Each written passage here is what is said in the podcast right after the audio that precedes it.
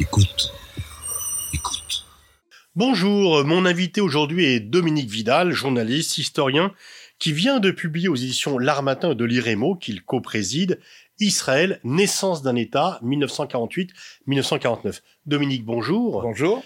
Le moins que l'on puisse dire, c'est que le pape a parlé d'une spirale de la mort, parce qu'on ne peut pas parler d'une reprise des violences qui n'ont jamais pris fin, mais que donc de nouveau Israël, euh, qui pensait euh, avoir la paix avec les Palestiniens, euh, à défaut de la signer, est sur le devant de l'actualité et que le conflit israélo-palestinien ressurgit. Je vais vous dire franchement, mais vous le savez, personnellement, cette spirale ne me surprend pas.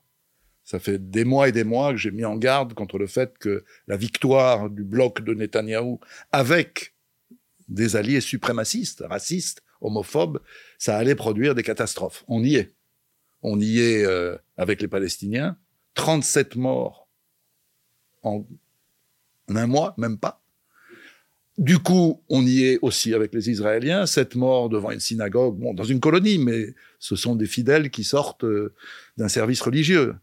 Euh, donc on est, on est dans quelque chose de très grave, mais qui peut aussi s'aggraver par l'ambition que Netanyahou a affirmée de mener une opération contre l'Iran. Donc on a Avec le risque... des attaques de drones qui se sont produites ce week-end. Absolument. Donc on a le risque d'une troisième intifada, sous une forme sans doute nouvelle.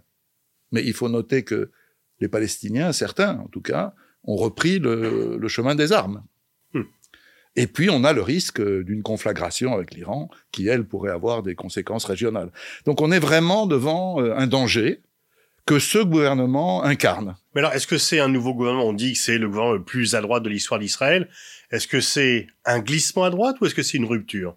J'aime pas la formule le plus à droite, c'est vrai, bien sûr, parce que ça dissimule le saut qualitatif qui a été fait. Vous avez d'abord un Likoud radicalisé par rapport à ce qu'il était il y a 20 ans. Ce n'est plus le Likoud de Begin ou de Shamir. Vous avez des ultra-orthodoxes décidés à imposer une forme de théocratie, et d'une manière extrêmement brutale. Et vous avez, je l'ai dit, trois partis suprémacistes, je le répète, juifs, bien sûr, racistes et homophobes, qui, de surcroît, ont obtenu des postes importants. Itamar, les forces de l'ordre. Itamar Ben-Gvir est ministre de la Sécurité nationale. Le poste a été créé pour lui. Avant, c'était Sécurité intérieure. Et Bezalel Smotrich est ministre non seulement des Finances, mais en charge de la Cisjordanie.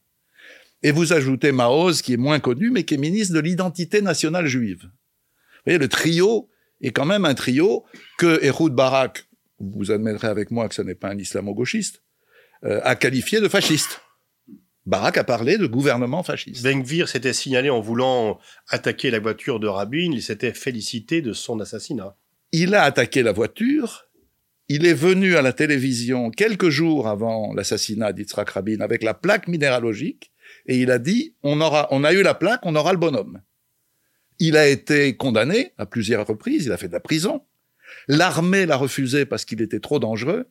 Il se réclame du rabbin Kahn, rabbin fasciste, alors lui, sans aucun doute. Et vous avez quand même, c'est aussi euh, important de le signaler, un homme qui, sur son bureau, jusque quelques semaines avant les élections, avait le portrait de Baruch Goldstein, euh, ce colon de Kiryat Arba à Hébron qui avait assassiné en 94 29 fidèles en prière. Donc vous voyez, c'est un héritage extrêmement lourd que Netanyahou a intégré à la fois parce qu'il n'a pas de grande divergence avec eux, je le pense, mais aussi parce qu'il veut tout faire pour échapper à la prison. Comment vous expliquez, Dominique, ce glissement ou cette rupture, puisque enfin ce changement, comment la société israélienne a pu en arriver à euh, avoir un gouvernement de ce type, ce qui est en rupture avec les idéaux du sionisme. Bon, on est dans une situation coloniale. C'est la première chose qu'il faut dire. Et dans toutes les situations coloniales, les opinions sont manipulables. On l'a su nous-mêmes pendant la guerre d'Algérie, pour pas remonter à la guerre d'Indochine, que je n'ai pas connue, bien sûr. Euh, on avait une opinion qui ne s'est réveillée que très tardivement. Euh, rappelez-vous, le 17 octobre 61, plusieurs centaines d'Algériens assassinés mm. par la police euh, du préfet Papon, euh, il n'y a pas eu beaucoup de protestations. Il a fallu quelques mois plus tard euh, l'assassinat de neuf Français à Charonne pour que la manifestation d'enterrement qui a, rassemblé, on disait à l'époque un million de, personnes, peu importe le, chiffre, contraignent De Gaulle à aller plus vite sans doute que prévu et à signer le cessez-le-feu avec le, FLN. Donc là aussi, c'est une opinion qui est manipulée euh, par un conflit dont on lui dit qu'il est existentiel, que après la Shoah, ce sont les Arabes qui veulent exterminer les Juifs euh, en Israël. J'ajouterais quand même, euh, pour ne pas rentrer dans des explications trop vagues et théoriques, qu'il y a un point commun, à mon avis, entre la situation d'Israël, le 1er novembre dernier, et d'autres situations où les populistes l'ont emporté ou bien ont effectué des, des percées importantes. Ce point commun, c'est l'absence d'alternative. J'aurais tendance à dire, parlant d'Israël, mais parlant aussi des autres cas, que le vrai problème, c'est moins la droite et l'extrême droite que la gauche. Mais comment expliquer il y avait autrefois un tissu, un mouvement de la paix qui était très très fort dans les années 80 d'Israël, qui a d'ailleurs poussé Israël à faire des concessions par rapport aux Palestiniens, un accord de paix. Il y a des et les ONG sont maintenant euh, sur euh, finalement minoritaires, sont marginalisées. Euh. Minoritaires, elles l'ont toujours été. Mais c'est vrai qu'il y avait un camp de la paix, comme on disait, beaucoup plus actif, et qui comprenait non pas seulement le secteur, disons, anticolonialiste, celui qui a une vision extrêmement claire de la réalité coloniale, mais aussi euh, la gauche sioniste, euh, ce qu'on appelait la paix maintenant, des gens proches du Parti travailliste, du Meretz, etc. Tout ça existe toujours, mais marginalisé, avec, il faut bien le mesurer, une très longue progression vers la droite et l'extrême droite. Netanyahou a été élu pour la première fois Premier ministre en 1996, c'est pas hier, et depuis 2008, il domine complètement la vie politique israélienne et il a entraîné les Israéliens là où il voulait. Mais encore une fois, si vous regardez le score, les scores euh, du 1er novembre dernier, vous allez voir que l'élection s'est jouée à très peu de voix. C'est-à-dire le bloc des anti-Netanyahou, alors qui est très hétérogène, n'est pas très loin en termes de voix du bloc de Netanyahou. Sauf que, et c'est ça qui compte, la gauche sioniste s'est divisée, le Meretz et le Parti travailliste n'ont pas trouvé d'accord, si bien que le Meretz n'est même pas au Parlement. Le et la gauche, euh, le parti le plus à gauche, sioniste le plus à gauche ça, euh, de la politique israélienne. Et la, le parti, les partis arabes se sont divisés. Au point que l'un d'eux, le parti Balad, qui est un parti nationaliste, n'est même pas lui non plus représenté. Donc vous avez une, une gauche à la fois divisée et discréditée par la caution qu'elle avait apportée pendant un an au gouvernement de Bennett et de Lapide. Vous ne pouvez pas quand vous êtes travailliste ou Meretz, euh, dire je soutiens Bennett et Lapide quand Lapide font la même politique que Netanyahou. Il y a là quelque chose qui a euh, tué la gauche et elle s'est, euh, je dirais, suicidée en se divisant. Mais les protestations sont plutôt sur les menaces sur la démocratie interne israélienne, sur les remises en cause de l'indépendance de la justice. Il n'y a pas tellement de protestations sur un éventuel accord de paix avec les Palestiniens. Disons que le centre, le cœur des protestations, on a vu quand même jusqu'à 130 000 manifestants entre Tel Aviv, Jérusalem et Haïfa. 130 000 manifestants en Israël, c'est l'équivalent de 900 000 chez nous. C'est pas euh, quelque chose de secondaire. Moi, j'ai l'impression qu'une partie de l'électorat israélien a la gueule de bois. C'est-à-dire, ils ont voté pour cette droite ou cette extrême droite, ou bien ils l'ont laissé passer, et maintenant ils se disent, où va-t-on? Parce qu'il n'y a pas que les manifs. Les manifs, c'est important, mais il y a aussi quatre sondages en l'espace d'un mois, même pas, trois semaines. Un sondage qui nous dit, s'il y avait à nouveau des élections, Netanyahou aurait 58 sièges sur 120, donc non plus 64, plus de majorité. Un sondage qui nous dit, Netanyahou a donné trop de, concessions euh, à ses alliés ultra-orthodoxes et euh, suprémaciste. Un autre sondage qui nous dit il faut pas toucher à la Cour suprême, pas toucher à, ce dernier garde-fou de la démocratie. Et un sondage, on touche à la question que vous me posez, j'y arrive, qui dit il faut négocier avec l'autorité palestinienne. Donc on a quand même quelque chose d'assez confus qui oui, c'est vrai, tourne autour de la défense de la démocratie, essentiellement, mais euh, tous mes amis que, j'appelle euh, en Israël, les, les collègues journalistes d'Aaretz avec qui je suis en rapport, me disent c'est plus compliqué que ça, c'est-à-dire il y a euh, beaucoup de drapeaux palestiniens interdits aujourd'hui par la loi. Hein. Il y a des groupes qui disent il faut arrêter l'occupation pour arrêter le massacre. Et d'ailleurs, est-ce que n'est-ce pas ça en fait? Est-ce que c'est pas la poursuite de l'occupation qui conduit, si vous occupez un autre peuple, vous allez forcément lui nier l'égalité. Vous allez forcément avoir des sentiments de domination. Vous vous avez raison, mais si vous voulez, là, ce qui se passe avec ce nouvel gouvernement, ça n'est pas le statu quo de la droite traditionnelle.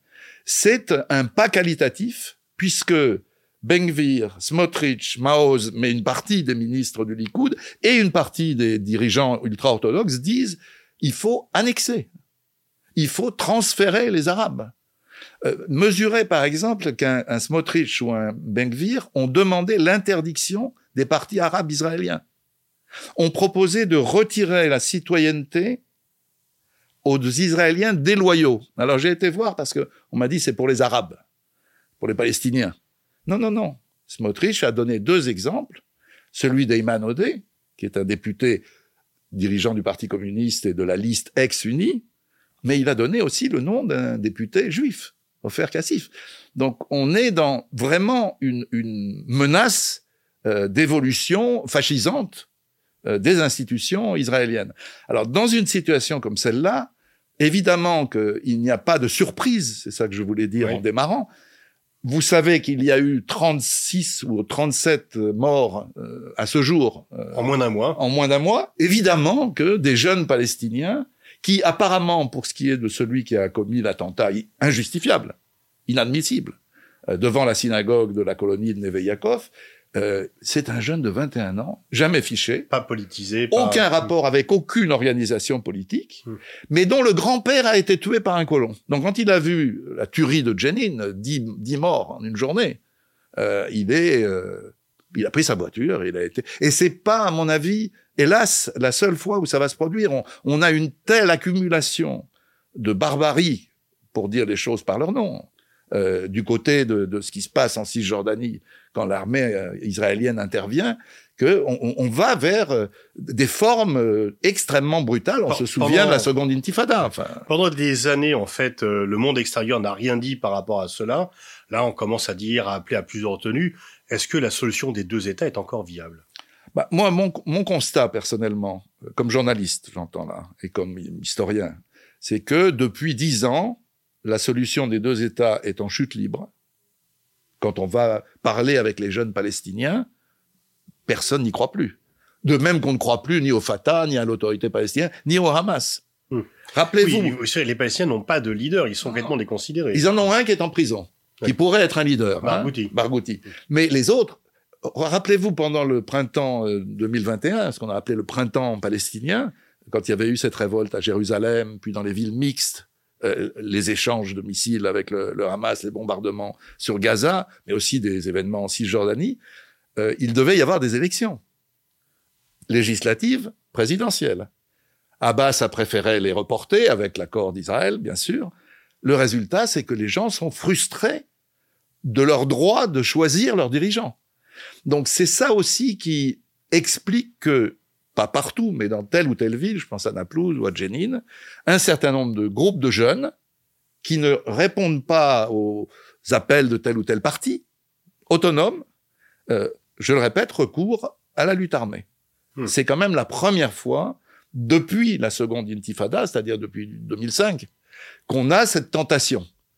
Elle n'a pas de sens stratégique. Euh, on imagine bien que Elle est sans espoir. elle n'a pas d'espoir, mais elle est justement l'expression du désespoir. Mhm. Il n'y a plus de perspective politique, les deux États, c'est mort. La communauté internationale regarde vers l'Ukraine. Bon, elle ne regardait pas la Palestine avant non plus, mais l'Ukraine sert un peu de prétexte pour ne pas s'occuper de- des autres conflits, d'ailleurs. On pourrait dire le Yémen. On pourrait dire, enfin, je il n'y a pas que les Palestiniens qui souffrent. Et aussi avec cette différence de ne pas accepter l'acquisition de territoire par la force dans un cas et de fermer les yeux dans l'autre cas. Oui, c'est- assez symptomatique quand même, quand on y réfléchit, que les gouvernements israéliens, là j'inclus Bennett et Lapide, et bien sûr celui-là, soient aussi pro-russes. Bon, ils sont en train de mettre un tout petit peu, tout petit peu d'eau dans leur vin ou dans leur vodka, mais disons que depuis le début, ils ont condamné à l'ONU l'invasion de l'Ukraine, bien sûr, mais ils n'ont pas appliqué les sanctions contre la Russie. Ils n'ont rien fait pour aider l'Ukraine. Même le dôme de fer, on aurait pu dire, c'est une arme défensive. Ils auraient pu fournir le dôme du fer, qui, qui montrait son efficacité relative, mais quand même, ils ne l'ont pas fait. Et même les réfugiés ukrainiens qui ne sont pas juifs ne sont pas admis en Israël. Donc cette position-là, quand on y réfléchit, bien sûr qu'il y a de la tactique là-dedans. Bien sûr que Poutine laisse Netanyahou bombarder les Iraniens en Syrie quand il veut. C'est sûrement un avantage. Bien sûr que l'argent des oligarques juifs qui sont citoyens israéliens compte pour beaucoup dans l'économie israélienne. Mais il y a quand même une similitude de position. C'est-à-dire, les Russes considèrent qu'ils ont le droit d'occuper une partie de l'Ukraine, les Israéliens considèrent qu'ils ont le droit d'occuper les territoires palestiniens. Est-ce que ce nouveau gouvernement ne risque pas de remettre en cause les victoires diplomatiques d'Israël? Je pense notamment aux accords d'Abraham et puis aussi le lien avec les États-Unis où la communauté juive commence un peu à se sentir moins à l'aise avec ce gouvernement. Alors, il faut, il faut je crois, euh, pas mettre tout le monde dans le même sac. C'est des problèmes distincts. Ce qui est notable, c'est que la brutalité, encore une fois, de la répression israélienne ces derniers jours euh, dans les territoires occupés, en Cisjordanie, à Jérusalem, mais aussi la visite provocatrice d'Itamar Ben-Gvir sur l'esplanade des mosquées, qui remet en cause ouvertement le statu quo de 1967. On peut y revenir, si vous voulez, si les gens ne comprennent pas bien cette affaire de statu quo. Mais en tout cas, ces deux aspects-là ont déjà des répercussions dans le monde arabe. C'est-à-dire parmi ceux que Netanyahou se targuait d'avoir rallié euh, d'une certaine manière à la cause israélienne, à la cause d'une paix sans les Palestiniens, eh bien, on a vu la Jordanie euh, protester, on a vu même le Maroc protester, on a vu les Émirats protester. Netanyahou n'a pas pu faire le voyage prévu aux Émirats, et il n'a pas pu non plus, comme il l'espérait, aller en Arabie saoudite. Et le ministre saoudien euh, des Affaires étrangères a fait une déclaration très étonnante, celle-là, en disant, nous ne signerons pas, nous ne normaliserons pas tant qu'il n'y a pas de solution du problème palestinien, c'est-à-dire, ajoute-t-il, un État. Donc c'est vrai, vous avez raison, je suis d'accord avec cette analyse, euh, les accords d'Abraham ont du plomb dans l'aile. Côté américain, je serais beaucoup plus prudent. Ce qui est sûr, c'est que, et ça mon, collègue euh, et ami euh, Sylvain Sipel l'a montré souvent, parce qu'il connaît très bien les États-Unis, il y a vécu, comme rédacteur en chef du Monde, correspondant pendant des années, il montre, euh, je, préfère le citer, je trouve ça moindre des choses, quand on a un confrère qui apporte euh, de l'analyse solide, il montre, sondage à la pluie, que d'année en année, la majorité aujourd'hui de la communauté juive américaine, c'est quand même 6 millions euh, de juifs, c'est presque autant qu'en Israël, condamne, condamne la politique de Netanyahou et de Trump à l'époque. Il y avait une espèce de, duo de condamnation, on condamnait à la fois Trump et, et Netanyahou. Chez les jeunes, c'est encore plus net. Je vous donne juste un sondage pour pas en multiplier. Euh, plus de 40% des jeunes juifs américains considèrent que c'est de l'apartheid, ce qu'il y a en Israël et en Palestine. On est quand même devant euh, quelque chose. Alors, est-ce que ça va avoir de l'effet sur euh, la, la Maison-Blanche, l'administration Biden ou une autre d'ailleurs? À court terme, j'en doute. Encore que, il vient d'y avoir une délégation du Congrès américain en Israël, une délégation bipartisane, donc démocrates et républicains. J'ai observé qu'ils ont fait une chose inouïe dans les annales diplomatiques. Ils ont dit on vient, mais on ne veut pas voir Ben-Gvir ni Smotrich. Pas des choses habituelles. Évidemment qu'ils avaient vu Anthony Blinken avant de partir. Hmm. Donc il y a quand même des, signes de mauvaise humeur. Euh, sans parler du risque euh, d'une déflagration avec l'Iran, ça, les Américains ne le, souhaitent pas pour des raisons que vous expliquez vous-même très bien. Le vrai problème des Américains, c'est que l'Iran et ce qui dépend de lui, dans la région, il y en a pas mal quand même, ne bascule pas du côté chinois. C'est vraiment une question euh, importante. Donc, à court terme, je, ne vois pas euh, Biden euh, se lancer dans des grands discours, même de style Obama. Obama n'a fait que des discours. oui, il n'a pas agi en réalité. À long terme, c'est une vraie question. Parce que si euh, les présidents américains, quels qu'ils soient, surtout démocrates, sentent que le, l'ex-lobby pro-israélien s'est disloqué, que la majorité des juifs euh, n'est plus partisane de cette politique, alors. Et est-ce que en Europe et notamment en France, il peut y avoir également des répercussions euh, par rapport à l'attitude du pays et de la communauté vis-à-vis de ce nouveau gouvernement? Dans l'opinion, certainement. Moi, je sens, et on le sent en France, regardez les sondages de l'IFOP, enfin, sur de longues années, on sent que la masse des Français ne soutient plus cette politique. De mémoire, 80% des Français disent on a une mauvaise image d'Israël. C'est quand même euh, des chiffres euh, importants. Mais c'est vrai que ça ne bouge pas au plan politique. Alors j'ai une théorie personnellement, euh, je vous la livre, elle vaut ce qu'elle vaut. Je pense qu'en France, nous avons un cas particulier, parce que la grande masse des juifs ne sont pas juifs au sens traditionnel du terme, ne sont pas religieux, ne sont pas engagés dans des associations communautaires, ne sont pas membres du CRIF. Vous savez, le CRIF, lui-même d'ailleurs, ne revendique pas plus que 100 000 juifs. Et à mon avis, c'est un peu gonflé comme chiffre.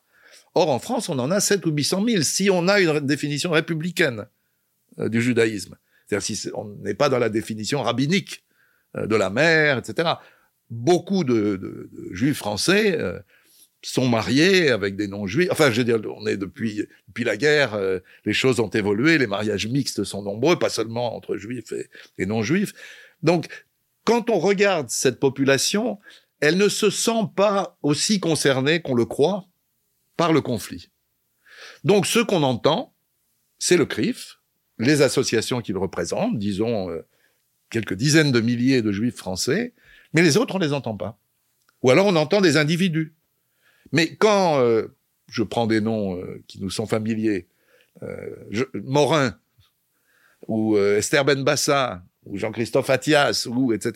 s'expriment, on ne dit pas ce sont des juifs qui sont hostiles à parce que eux n'affichent pas leur judaïté, c'est pas dans, la tradition. Moi non plus d'ailleurs.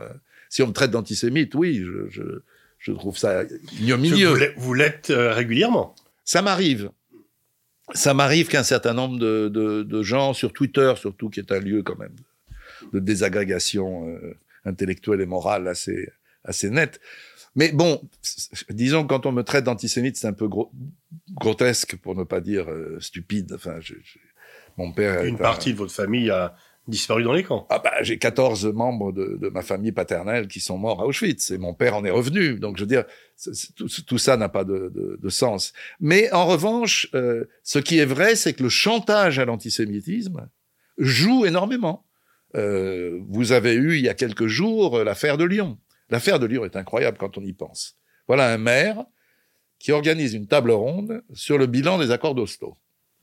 Il y invite, entre autres, Salah Hamouri levé de boucliers, d'abord de l'extrême droite, et ensuite relayé par le CRIF.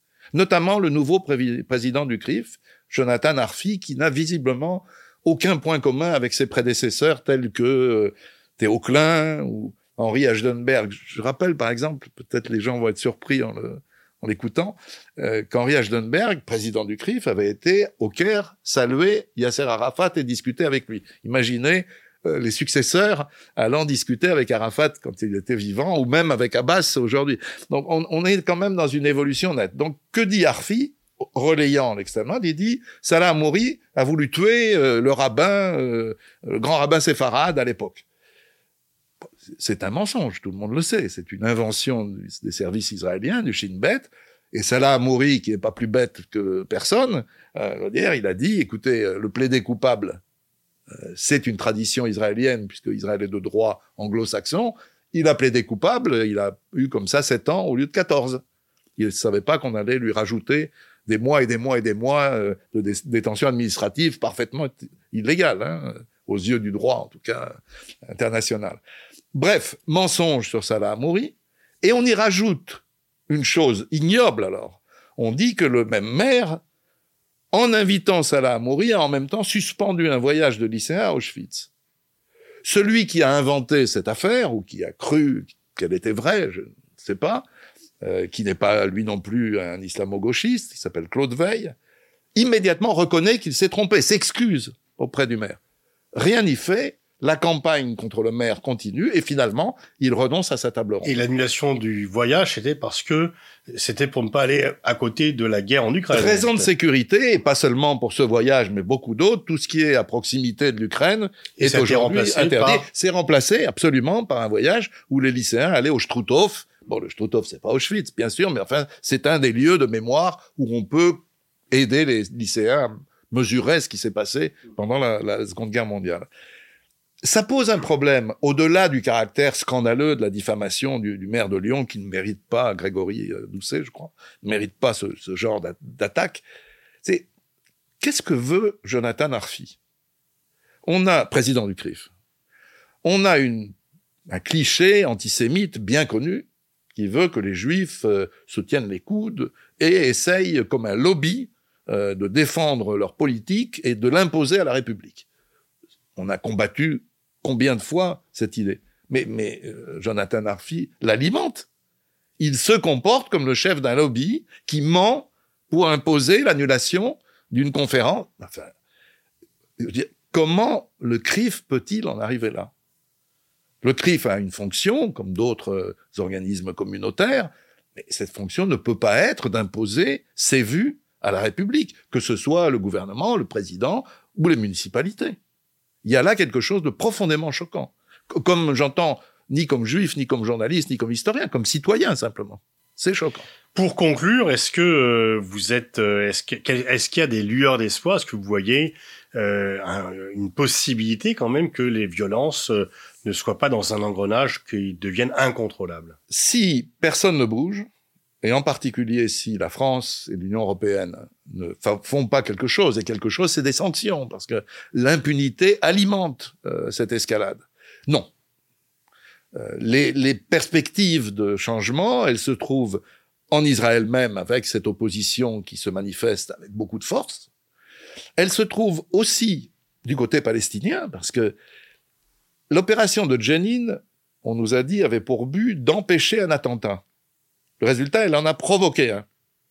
Donc, ce genre de logique n'a pas grand sens. Hein. C'est la logique de Jabotinsky qui, en 1923, écrivait un article qui s'appelait euh, Le mur de fer.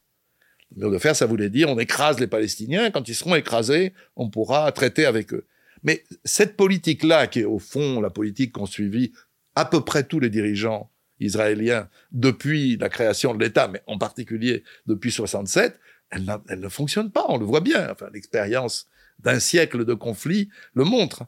Donc, il y a là quelque chose qui est important, Israël, Palestine, et puis il y a euh, cette espèce de, paradoxe, parce que quand on parle de la communauté internationale, on, mesure mal que euh, il y a un, fossé entre la communauté internationale qui s'exprime à l'ONU, quand on vote, à froid j'entends, le dernier vote, par exemple, vous connaissez la résolution qui est votée chaque année en Assemblée générale, le droit des Palestiniens à l'autodétermination et à un État.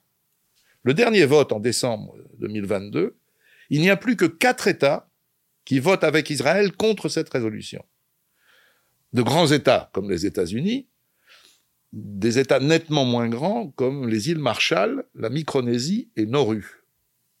Vous en connaissez beaucoup des pays coloniaux qui entendent défendre euh, les territoires qu'ils ont colonisés et qui n'ont plus que quatre euh, partisans. Mais les autres pays ne font pas grand-chose. Alors c'est ça que je voulais dire par le fossé, c'est que d'un côté on vote, tant mieux, à l'ONU, on vote clairement. On a même euh, demandé à la Cour internationale de justice de se prononcer, ça n'a pas fait plaisir aux dirigeants israéliens. Mais d'un autre côté, les discours de l'ONU ne se traduisent pas en actes.